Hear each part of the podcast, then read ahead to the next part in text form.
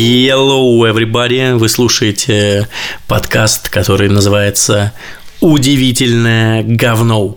Э, это единственный подкаст на русском языке. Содержание и названия которого совпадают, они абсолютно идентичны. Я тут на днях размышлял, что на самом деле, мне кажется, мы делаем с тобой Павел, а это Павел. Скажи что-нибудь, Пашка. Помнишь, у группы дискотека «Авария» была такая? И что? Ну, у них была фраза, которую хотел сказать «Yo, everybody, come on, come on, come on». А. Нет, я, я не про это. Я про то, что мне кажется, что мы делаем эм, революцию э, в мире русскоязычного подкастинга, потому что, возможно, это первый мета-подкаст. Ну, то есть, все остальные делают что-то, чтобы стать популярными, э, чтобы их слушали много людей, чтобы э, рекламу покупали крупные бренды, чтобы они становились звездами, как Илья Красильщик и Лика Кремер собирали залы э, в европейских странах, ну, маленькие, но приятные залы, где можно позадавать вопрос авторам. Нам на это абсолютно посрать. Почему? Потому что, во-первых, нас и так слушают э, сотни тысяч людей. Миллионов, ты забыл, ты забыл. Миллионы, я смотрел статистику. Я не знаю, возможно, ты смотрел статистику комсомольской правды, но неважно. Э, нас слушают сотни тысяч людей, по некоторым версиям миллионы. У нас рекламные места выкуплены до конца года. Э, нам не нужно по этому поводу париться. До конца 2030 года. Ну, мы там посмотрим, может, цену повысим с тобой, возможно, мы перешагнем какой-то порог, но до конца 2024 года у нас есть рекламный контракт в подкасте, стабильное финансирование. Э, поэтому э, и, и мы делаем совершенно честный подкаст, который вот без прикрас, без э, crime, без, ну, это мета. Долго начинаю, но это подкаст «Удивительное говно», метаподкаст. Э, его ведущие Павел Федоров, э, или как он сам себя называет, Павел Федоров, и Родион Скрябин, это, это меня так зовут. Мы оба старые больные медиаменеджеры, которые про больные на самом деле важно, как-нибудь отдельный подкаст про это сделаем. Да. Старые больные медиаменеджеры, которые обсуждаем всякие интересные новости, явления из медиа, из мира популярной популярной культуры, для того, чтобы развивать насмотренность и для того, чтобы не было скучно. В общем, делаем очень важную работу, практически санитары э, леса. Но для начала, э, опять же, все-таки контракт подписан, нужно, чтобы ты э, сделал рекламную интеграцию. А спонсор этого подкаста и этого выпуска digital-агентство Палиндром. Приходите к ребятам, если вам нужны проекты, если вам нужны спецпроекты, если вам нужны соцсети, если вам нужна медиа, если вам нужен контент, и даже если вам нужен контент для OnlyFans, за деньги ребята сделают для вас все, что угодно. И кастинги проведут, и фотосъемки, и вообще все, все, все, все, все, все, все, все, все, все, все. Главное, приходите к ним, они все вообще сделают, за качество ручаются. Всем приятного прослушивания. Мы идем к нашей первой сегодняшней новости. Паша, удивите меня, пожалуйста. Давайте. Тут надо сделать э, вводную, что наш звукорежиссер Александр очень ругается, что мы не делаем э, переходов, поэтому сейчас будет переход. Ну, опять же, мы могли бы делать переходы, если бы мы были с тобой сотрудниками Мосгортранса или, например, Новгортранса. Тогда мы бы в целом могли заниматься исключительно переходами. Но так вот, во Флориде, во Флориде или Флориде, почему называют Флорида? Ну, потому что, потому что по-английски это звучит как Флорида. Ну, английский, но по-русски это Флорида. Во Флориде двух учеников исключили с христианской школы за наклейку на машине их матери с рекламой ее аккаунта на OnlyFans. Грешно ли гордиться сексапильной мамой, пишет наш редактор. Вот что скажешь, дорогой? Скажу, как нежно ты ко мне сегодня. Э, во-первых, э, я скажу, что политика этого подкаста э, подразумевает, что мы будем стараться максимально соблюдать закон и не будем оскорблять чувства верующих. Формулировка следующая. Мы будем это обсуждать, но не будем осуждать э, людей, для которых это как-то неприемлемо с точки зрения религии. Мы понимаем, что такие люди есть, ну и пусть э, продолжают. Э, это их дело. Что касается сексапильной мамаши или мамы, наверное, правильно так говорить, если бы она была моя мать, я бы не называл ее мамашей, я бы называл ее мама. И слушай, я думаю, что, что в этом нет ничего плохого. Тут важно отметить, что у меня, конечно, мама никогда не работала на OnlyFans, А если бы и решила, я бы, конечно, ее не стал осуждать, потому что это выбор каждого человека индивидуальный. Но моя мама работала на телевидении, а в свое время э, телевидение в маленьком региональном городе это было что-то вроде OnlyFans. Э, вот. То, что мама была замужем, то, что у нее был ребенок, не мешало людям постоянно проявлять к ней внимание и как бы э, предлагать ей, э, э, не знаю, покататься на дорогой машине, сходить в ресторан. В общем, у мамы было много вот такого внимания со стороны э, мужчин. Вот, э, и я, ну, то есть я мог сказать, что моя мама э, популярная э, сексапильная женщина. И, безусловно, для меня это было предметом гордости, потому что не все мамы такие. Вот, просто тут как бы происходит некоторый переход на следующий уровень. Вот здесь мы как бы построили переход. А давай я тут сейчас дополню чуть-чуть к переходу. Так, а, представители Совета обвиняют женщину и ее мужа в греховном образе жизни, потому что они снимают и публикуют контент в аккаунте, который приносит супругам до 20 тысяч долларов в месяц. 20 тысяч долларов в месяц семейная пара зарабатывает. Вот мне интересно, что думают об этом дети. Не с той позиции, что они там осуждать, в том плане, что реально, что они думают вот об этом. Я не знаю, но тут же очень важный момент, э, каким образом сформировано сознание этих детей, понимание мира этими детьми, потому что если они выросли в контексте того, что родители снимают любительскую эротику, и это, в этом нет ничего плохого, тогда они ничего плохого про это не думают. Мне очень понравилось, я видел как-то Reels. Э, вообще я понимаю, что чем старше становлюсь, Паш, тем чаще мои разговоры сводятся к тому, что я просто пересказываю рилсы. Как, как минут слайм или что? А как что? Как мнут слайм? Звучит как эвфемизм. Э, нет. Э, я просто понимаю, что э, скоро это будет преимуществом, потому что с VPN в России становится все сложнее и сложнее. И скоро люди, которые пересказывают рилсы, они будут собирать вокруг себя других людей, они будут внимательно слушать. Вот я видел рилс, где какой-то, я так понял, что это христианский, ну, как минимум, консервативный подкастер зарубежный берет интервью, американский, вероятно, у девушки, которая работает на порнохабе. Нет, не на Портхабе, на OnlyFans, на OnlyFans, естественно. И он у нее спрашивает, «Э, вот скажи, пожалуйста, как ты думаешь, если бы мы спросили Христа, чем бы он хотел, чтобы ты занималась? И она говорит интересную вещь. А, Причем это все, знаешь, без лишних комментариев, как иногда бывает в рилсах, когда дают какие-то оценки. Да, это просто вот кусок э, интервью, а дальше думаешь, что хочешь. Понятно, что думают комментаторы, тут объяснять не нужно, потому что это все было переведено на русский, а русские комментарии всегда угу. довольно понятны. Вот, и он говорит, как ты думаешь, если бы мы спросили Христа, что, что он хочет, чтобы ты делала? И она сказала, «Э, я думаю, что Христос хотел бы, чтобы я делала то, что мне нравится, и чтобы я была счастлива. Поэтому он хотел бы, чтобы я снимала видео для OnlyFans. И он говорит, интересно, а тогда чего бы хотел сатана?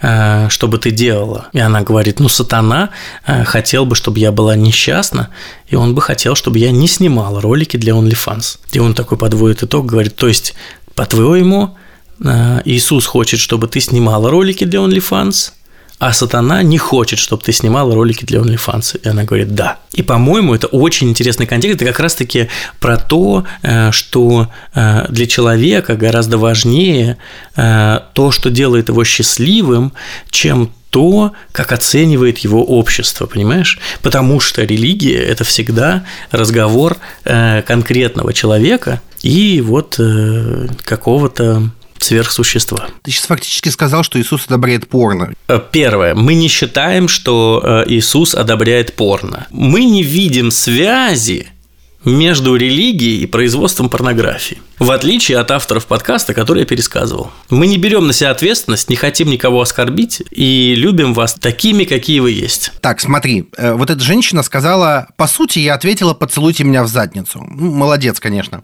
что могу сказать. А ты знаешь, как э, российские модели зарабатывают э, после ухода ну, всего из России? Так вот, сначала они пошли на Boosty. Знаешь, Boosty – это сервис, аналог э, Патреона э, в России, принадлежит VK корпорации, и Boosty в какой-то момент запретил порнографию внутри. И, все начали мигрировать. Есть еще какой-то сервис, но глобально все мигрируют в Телеграм и в ботов с пейволом.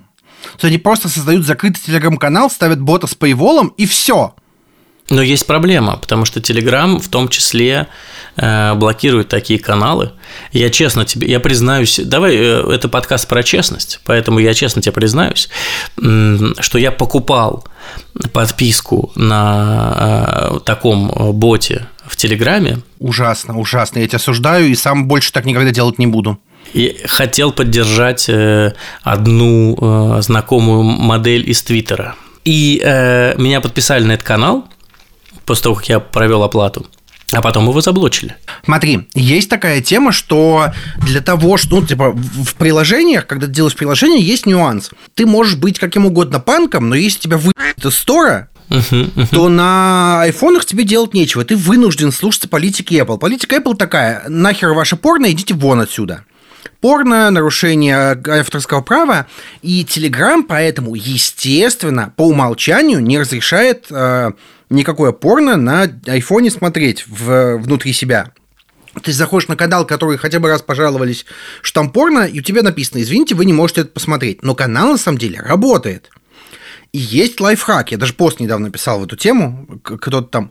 А, ты можешь зайти на э, десктопный клиент Телеграма, вот я точно знаю, что это работает на Telegram десктоп клиенте, и там в настройках, я потом могу прислать просто пост, э, там в настройках можно включить галочку, которая разрешает тебе смотреть 18 плюс контент, и эта настройка автоматически сохранится на все твои устройства, на твой аккаунт. И все, ты можешь смотреть что угодно. Мне кажется, что я это делал, потому что ты мне это уже рассказывал как-то давно, и канал все равно не работает, вероятно, его заблочили. На OnlyFans тебя тоже могут забанить в любой момент. Я знаю, что стримеров часто банят на Твиче, а вот про OnlyFans я не, не очень много знаю за что угодно, ну, найдут до чего. Ну, как будто сложно найти причину. Так вот, я пытаюсь спустя 20 минут, чтобы уйти от вопросов религии и перейти вот к какой теме, о том, что да, для этих детей это, возможно, нормально, но если мы посмотрим чуть пошире э, на этот вопрос, то мы поймем, что прямо сейчас на наших глазах вырастает поколение детей, да, у которых, может быть, не работают родители на OnlyFans, но э, у которых есть довольно интересные инстаграмы, где эти родители фотографируются в нижнем белье, в интересных позах, в компрометирующей обстановке. Ну вот вспомни семейные фотоальбомы, да, что там было максимум? Максимум – это э, поездка родственников на речку, и они там все пьяные в купальниках. Только это... хотел сказать, что на озеро. Да-да-да, на озеро, они там все пьяные в купальниках, и обязательно есть фотка, где кто-то ест шашлык прямо с мангала. Э, это, это самое развратное, что было опубликовано, условно опубликовано твоими родственниками. Что по-другому работает в головах детей, которые вырастают Э, видя э, такого рода контент от родителей, причем сразу заявлю, что я ни, ни в коем случае не осуждаю, каждый имеет право фотографировать и выкладывать свое тело таким образом, которым ему кажется нужным и актуальным, и вообще не мне это оценивать, ну а если мне оценивать, то мне, естественно, нравятся полуобнаженные люди.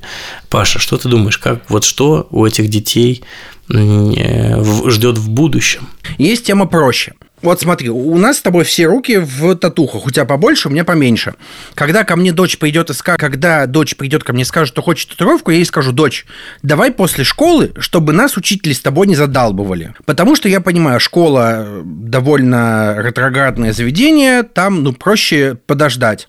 И я понимаю, что мы их не отговорим от этого. Да и зачем? Ну, то есть это самый простой пример того, что дети видят, что вот родители делают татуировки, понимают, что это нормально. Давай э, попробуем обсудить э, еще одну, э, ну, может, полторы новость э, в этом подкасте. Что там у нас? Окей, okay, давайте.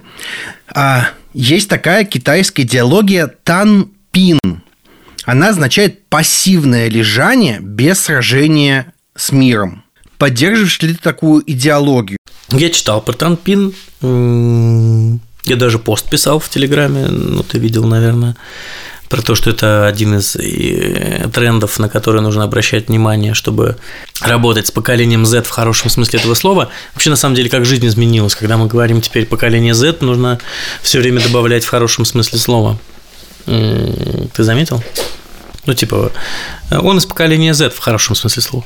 Эм, вот. Это интересно. Ну, то есть, это, это же какая-то штука такая довольно органичная, кажется, для восточных э,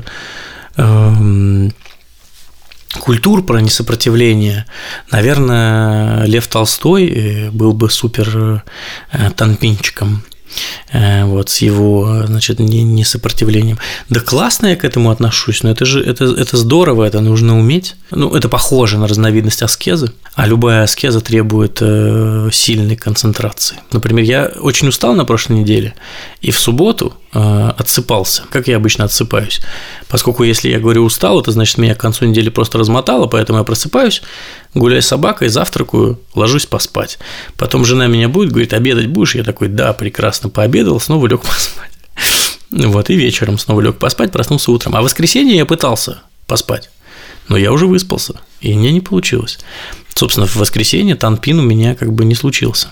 Слушай, ну я так понимаю, что танпин, вот смотри, массово его, естественно, все окрестили как бездельники, лоботрясы, но я нанимал кучу людей, нанимаю сейчас, я видел людей, которые говорят, мне важно э, строго после рабочего дня уходить, заниматься своими делами.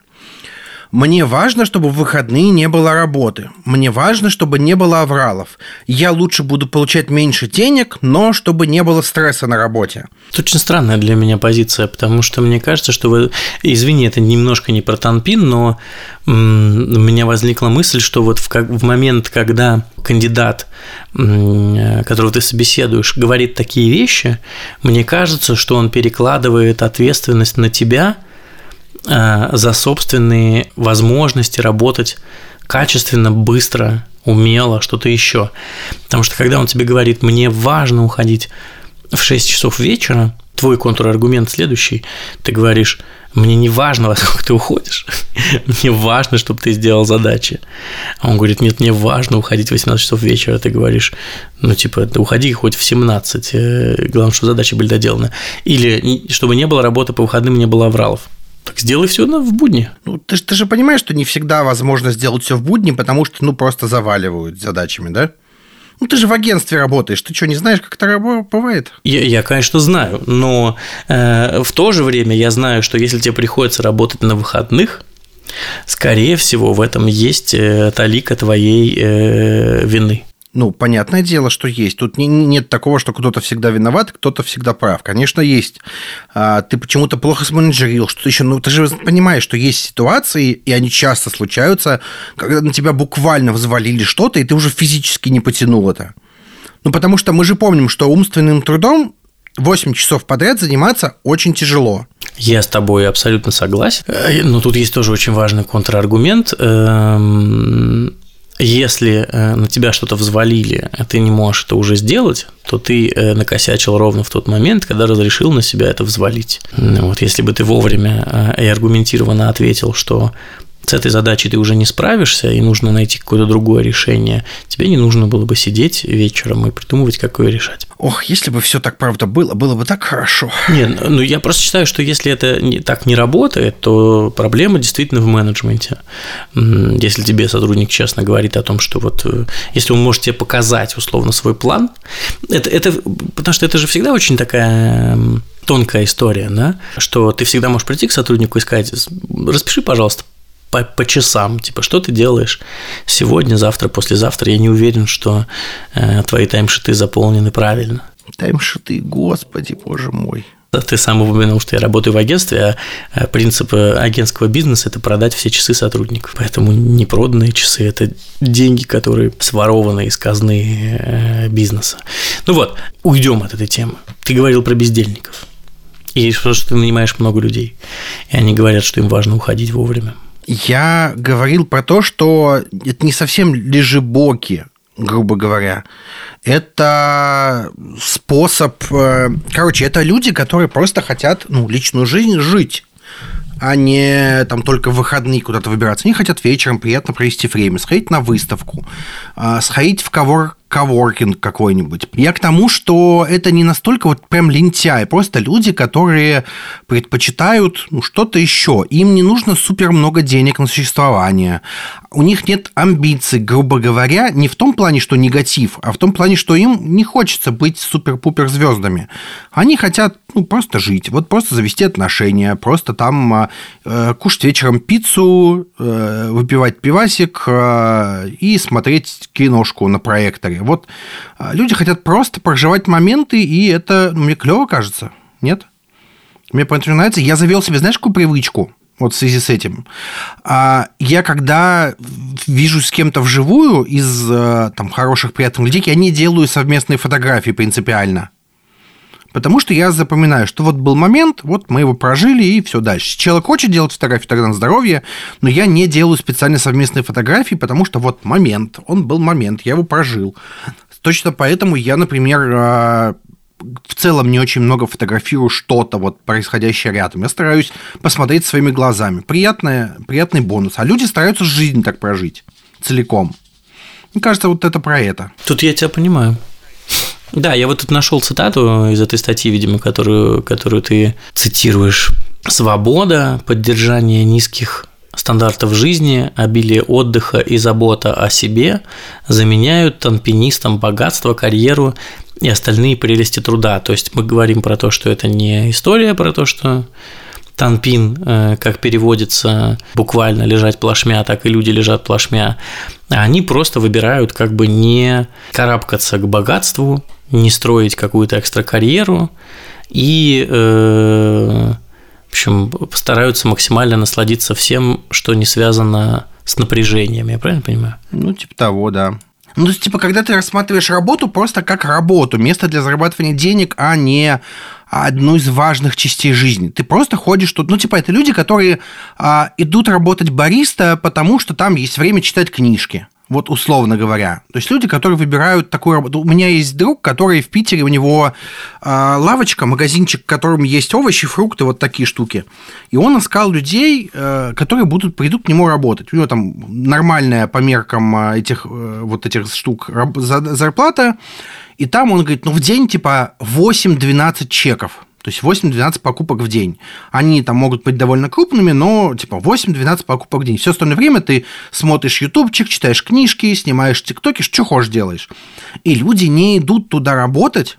Знаешь почему? Потому что есть похожая работа ближе к дому. И они идут туда. Но тут есть момент в том, что они выбирают какой-нибудь КБ, а в КБ жесткая система штрафов. А, это уже другое немножко но они все равно выбирают. Там есть вкусвиллы какие-нибудь, Яндекс Маркеты, Озоны. А, то есть они выбирают какой-нибудь пункт Озона и идут туда. Вот я видел много очень аккаунтов в ТикТоке, а, там какие-то девушки в основном рассказывают, вот я работаю в пункте выдачи Озона. Денег не супер много, но зато у меня куча времени, чтобы смотреть YouTube, заниматься своими делами. Вот я ну, ТикТоки могу тут снимать. Они обычно угу. снимают ТикТоки про а, странных клиентов, которые к ним приходят. Типа вот клиент пришел под закрытие дня и тупит. Вот, вот такие штуки очень лайтовые, они выбирают так жить, ну и почему нет? Нет, абсолютно ноль осуждения по этому поводу. Единственное, что я могу сказать, это то, что я наверное, не очень понимаю таких людей. Угу, нормально. Э, но не потому, что это плохо, или потому, что я осуждаю то, что они делают. Потому что, да, я не очень, э, не очень понимаю, как это работает в голове. Потому что другой. Потому что у меня работает иначе, наверное. Но параллельно я очень завидую таким людям, потому что я считаю, что отсутствие амбиций э, и выбор себя – это довольно интересный э, трек для жизни. То есть понятно, что она будет э, не супер богатой, что она не будет историей про то, что у тебя всегда последний iPhone и что-нибудь такое, но если тебе это действительно не нужно, то это как бы уважуха, кажется, это какая-то все-таки понятная и адекватная аскеза. Нет, может быть, ты хочешь быть супербогатым, но если при этом у тебя сохранится твой work-life balance, которого не существует, как мы знаем, ну, мы же понимаем, что это невозможно. То есть невозможно э, выбивать...